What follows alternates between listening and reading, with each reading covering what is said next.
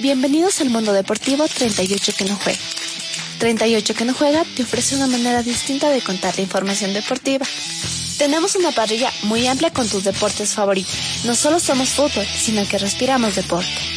De lunes a domingo te brindamos información acerca de fútbol, tenis, natación, básquet y mucho más. Así que no te despegues de 38 que no juega. Recuerda, nos encuentras en Facebook como 38 que no juega, en Instagram arroba 38QN juega y en Twitter arroba 38 que no juega guion bajo S.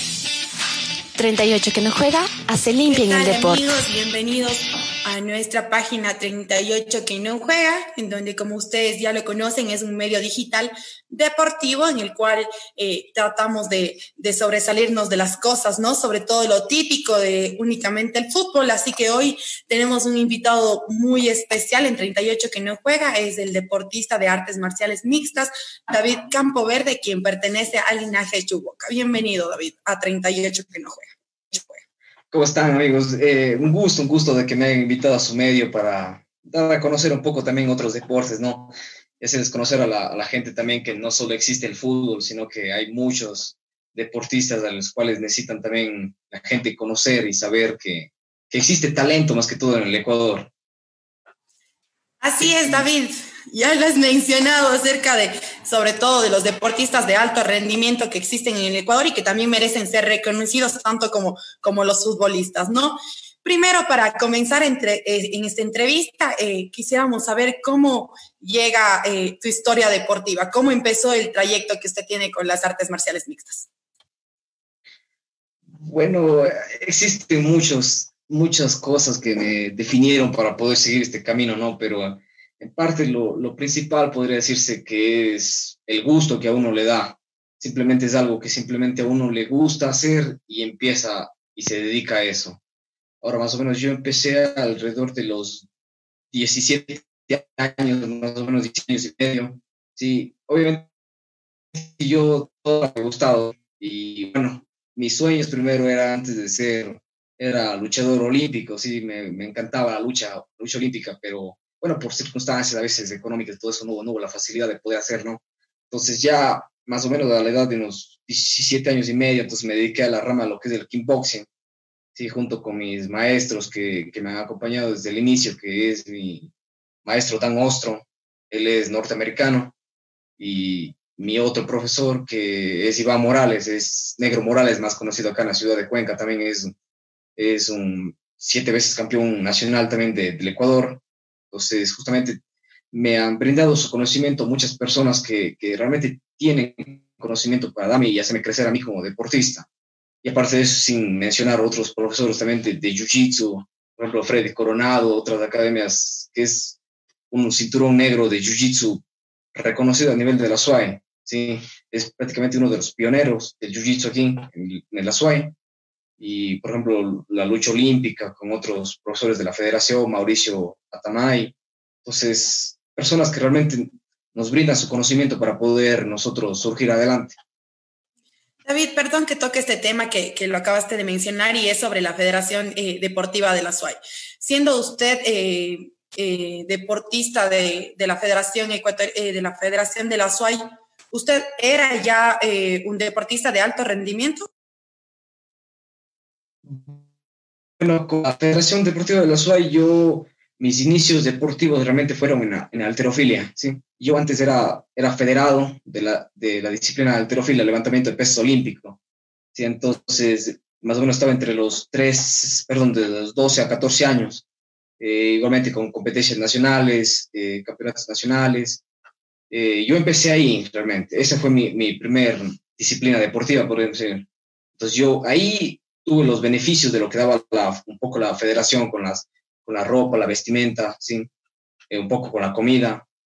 Pero lo que se refiere al kickboxing, el kickboxing sí es, es una disciplina que se representa a nivel mundial, a nivel sudamericano y todos los campeonatos que pueda haber.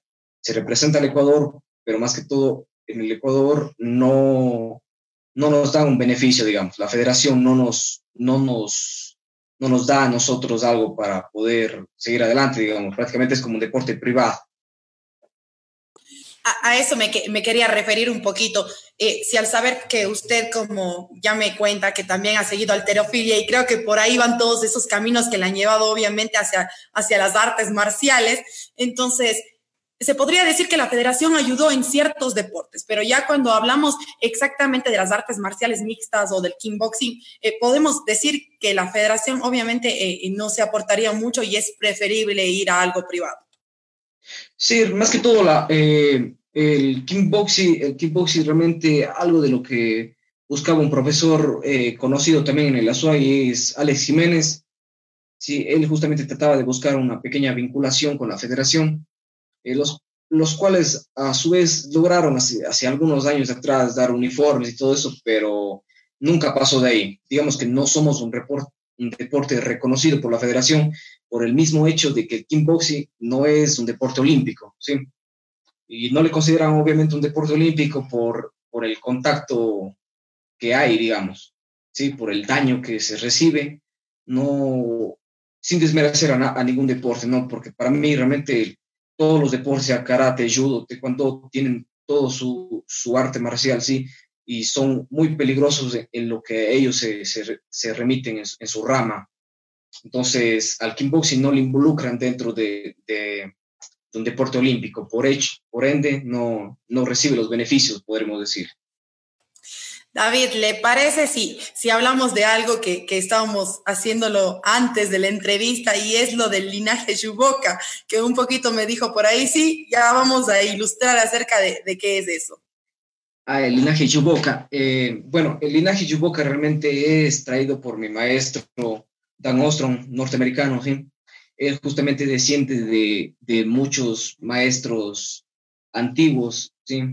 Muchos maestros que por lo general realmente la, gente no, no conoce, pero son maestros con conocimiento del arte marcial tradicional. Entonces mi maestro viene de la rama de esos, de esos maestros, de sus maestros en sí, y trae el linaje acá al Ecuador, el cual él le llama Yuboka, ¿sí? Yuboka realmente no es nada más que eh, un, método de defensa que, en el cual involucra todas las disciplinas, que es judo, kickboxing, eh, lucha olímpica, jiu-jitsu. ¿sí? Eh, maestro siempre ha tratado de inculcar en nosotros de tratar de ser unos luchadores que conozcan todos los ámbitos del arte marcial, podremos decir. ¿sí? Entonces, por ejemplo, para, para llegar a cinturón negro, eh, cinturón negro en Chuboca con mi maestro, uno necesita ser cinturón negro en kickboxing y cinturón negro en Jiu-Jitsu o Judo a su vez. ¿sí? Entonces, justamente así son unos procesos. Todo esto es un proceso. Claro, se, se diferencia de, de, las, de las demás escuelas, nos diferenciamos de las demás escuelas, porque, por ejemplo, usted va a una escuela de, de kickboxing, ¿sí? Una escuela de kickboxing, y, y allá obviamente que tiene su proceso para ascender de cinturones, ¿no? De amarillo, naranja, verde, azul, hasta marrón negro, ¿sí? Pero ahí se terminó. Nuestro, nuestro, nuestra academia, Yuboka, trata de, de, que la persona que entre aprenda todo, ¿sí? Aprenda todo, la mayor cantidad de artes marciales, ¿sí? Y entonces ahí prácticamente uno se va desarrollando como un peleador completo, podría decirse. David, a lo largo de lo que, de lo que usted ha practicado, ¿Alguna anécdota en la que usted nos pueda comentar algo, ya sea feliz, triste, no sé, tal vez con iras? Porque a veces sabemos, obviamente, que, que estos deportes también eh, se definen eh, por jueces, no siempre hay eh, una, una, un resultado definitivo, se tiene que ver por terceras personas, obviamente, como en algunos deportes, así que por ahí algo que nos tenga que contar. Bueno, alguna anécdota, realmente no se me viene a la mente en estos momentos, pero, pero bueno, ah, puede haber, eh, sí, ya, ya, ya, ya me recordé, hay, hay algunos, algunos campeonatos en los que hemos tenido algunos problemas con nuestros deportistas, ¿sí? y no hablo solo de mí, a veces de compañeros en los que, en los cuales a veces la, ha fallado, digamos, el arbitraje, ¿sí? Algunos compañeros que que ganaban, pero por alguna razón o favoritismo y todo eso, entonces daban como ganador a otro deportista, pero Pero bueno, en eso creo que también pasa a veces en los deportes, a veces, a veces la presión también de los jueces y todo eso.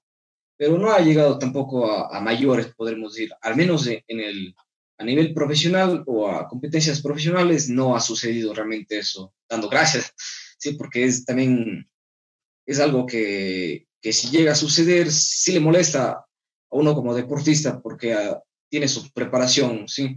Y la preparación eh, trae mucho esfuerzo, mucha dedicación y que al final eso se vea reflejado con una mala calificación o algo por el estilo, entonces sí afecta realmente al deportista. David, eh, coméntenos para usted tal vez en lo personal, eh, porque obviamente cada uno tiene, o sea, en cada deporte hay algo especial, pero alguna cosa que usted se acuerde o lo recuerde, algún, algún puesto, alguna victoria que usted se haya llevado y que usted lo tenga eh, muy guardado, que sea muy significativo para usted y diga, eh, creo que esta es para mí la más importante. Bueno, hasta ahora, hasta ahora puedo, sí hay una competencia, era una, mi, mi primera competencia, digamos, de, bueno, no, prácticamente era más o menos la, la segunda o la tercera competencia de, de MMA eh, amateur si más o menos fue en Santa, Santa Elena, si no estoy mal, no, perdón, en Yunguilla. Eh, fue una, una, competencia, era amateur, pero era muy, fue el, el paso, digamos, del amateur al profesional. Entonces, fue una competencia muy, muy fuerte, digamos, el oponente realmente fue muy duro. Y, y es, una, es, es, es, es un combate realmente que tengo aquí presente en la mente porque es especial a veces cuando, cuando llega ese momento del amateur al profesional, pero ese amateur realmente costó, costó bastante. David, ¿qué exigencias lleva a un deportista de artes marciales? Ya sea en el ámbito deportivo, que obviamente sabemos que, que disciplina tienen que haber, pero me refiero eh, tal vez en, en los hábitos, ya sea en el hábito alimenticio, tal vez eh, de hacer algunas rutinas de ejercicio, concentrarse. Y hay algo importante que lo ha mencionado y lo quiero recalcar, que es sobre todo el estudio de las cosas, el no solo hacerlo por, por únicamente eh, deportes, sino conocimientos. A eso digo. No sé si se escuchó bien. La última parte no, disculpe. Digo que, que, obviamente que hay una parte en la que yo puedo recalcar y que es la que, la que me ha gustado escucharle, que es la parte de los conocimientos también, la parte de no solo hacer una, una actividad o un deporte, sino también el conocer eh, de lo que se trata el deporte. Ah, claro, por supuesto. Sí, eh, yo creo que es un, es un pensamiento colectivo de la gente, ¿no? A veces la gente dice, o si él, él, entrena tal cosa, entonces solo va al gimnasio y, y listo, solo va, a pega un saco, pega unos pads, hace sparring y piensa que todo es eso, el entrenamiento, ¿sí? Eso puede aplicar para las personas que lo tienen como hobby, pero para un deportista profesional en el ámbito que sea, ¿sí? en el ámbito que sea, requiere muchas cosas, ¿sí? desde la dedicación que ya lo mencionó, desde la dedicación, paciencia, el esfuerzo, el esfuerzo tiene que, el esfuerzo es, un, es bastante, bastante, digamos, y el conocimiento más que todo, el conocimiento en la técnica, ¿sí? hablando netamente ahora del arte marcial, el conocimiento en el estudio de la técnica, porque no necesita, no necesariamente es que uno ya aprende a dar un golpe y listo, sino tiene que aprender cómo hacer ese golpe, en qué momento se debe hacer. Y, por ejemplo, en el ámbito del MMA, que actualmente es muy conocido al, a nivel mundial. Mucha gente conoce por la marca del UFC, de artes marciales mixtas, ¿sí? donde se aplica todo, es en el piso y, en el, y de pie. Entonces ahí, ahí nomás lleva un estudio, un estudio grande. ¿sí? Uno tiene que, que dedicarse a, a, ver, revisar peleas, revisar técnicas, eh, probar técnicas, cuáles pueden funcionar, cuáles le funcionan a uno mejor, con cuál uno se siente, se siente mejor, cómo desarrollar nuevas técnicas. Entonces, todo eso implica un estudio, aparte de la dedicación y, la alimentación que ya mencionó, sí, también es un estudio, es un estudio eh, como, como estar estudiando un libro, digamos. Eh, es la misma, lo mismo. David, como para, para irnos enganchando en este tema, ya que mencionó la UFC y yo sé que algunas personas obviamente lo reconocen a las artes marciales por la marca, como ya lo ha dicho usted. Vamos a hablar un poquito del tema del reconocido compatriota que tenemos por ahí, que obviamente ya en, las próximas semanas de este mes estará dando competencia. De quien hablamos es de Marlon El Chito Vera. Y, yo quiero preguntarle a usted que lo conoce, porque uno como compatriota podría decir, sí gana, claro que gana y, y, sí puede dar pelea. Pero usted como visionario, obviamente, y que ya, ya tiene más conocimiento sobre esto, ¿cómo ve la pelea?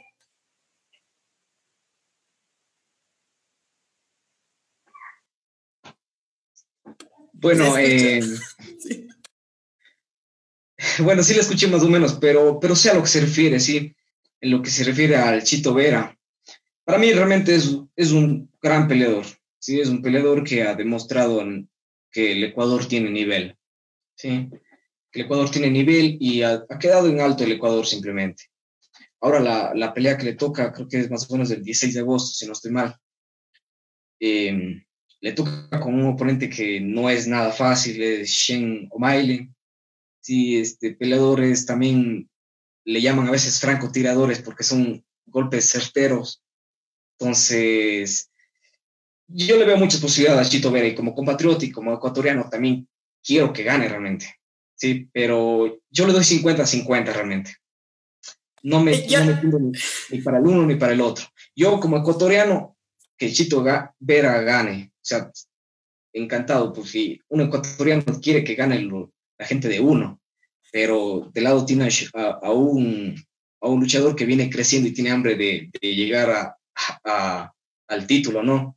Entonces, digamos que para este peleador, Shen O'Malley, Chito Vera es la prueba. Si logra ganarle a Chito, puede ir para, para, las, para las posiciones más altas, ¿sí? Y si Chito Vera le logra ganar, también puede ir para arriba.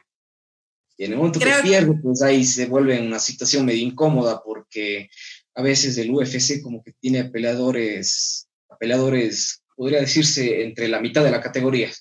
¿sí? Heladores que le, que le va a servir como pilares para otros, otras personas probarse, a ver si tienen el nivel para seguir compitiendo con, con los del ranking más elevado. Creo que no he estado muy, muy lejos, ¿no? Eh, también lo veía, ¿no? Algunos videos en la, en la UFC para, para uno también instruirse, es bueno conocer de todos los deportes. Y veía a los dos competidores y, y, y sí me parecía por ahí, obviamente, como ya lo dice David, uno se inclina más por, por el ecuatoriano, ¿no? Sin embargo, eh, creo que lo tendrá, como ya lo dice, un desafío muy duro Marlon el Chito Vera y ya lo acabó de decir David. Hay un 50-50, así que obviamente nos tocará estar a la expectativa de, de, este, de este encuentro que lo va a tener muy duro. Veía algunas patadas por ahí también, veía algunos puñetes, como lo dice eh, David, que fueron súper fuertes y obviamente dejaron a los oponentes en el suelo. David, para terminar más o menos la entrevista, ¿le parece si nos habla un poquito más de eh, tal vez ¿Cuál fue su motivación para usted llegar a la, para seguir este deporte, para, para tenerlo muy presente en su vida? Porque yo creo que, como usted ya lo mencionó, algo puede ser un hobby o puede decir, esto me gusta y lo voy a hacer.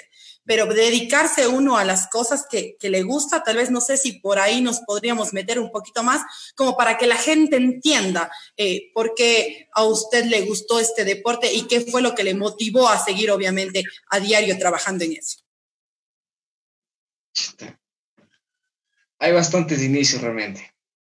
Hay bastantes inicios a veces por, por circunstancias de la vida, a veces que uno, uno se desvía cuando es, cuando es joven, podríamos decirlo.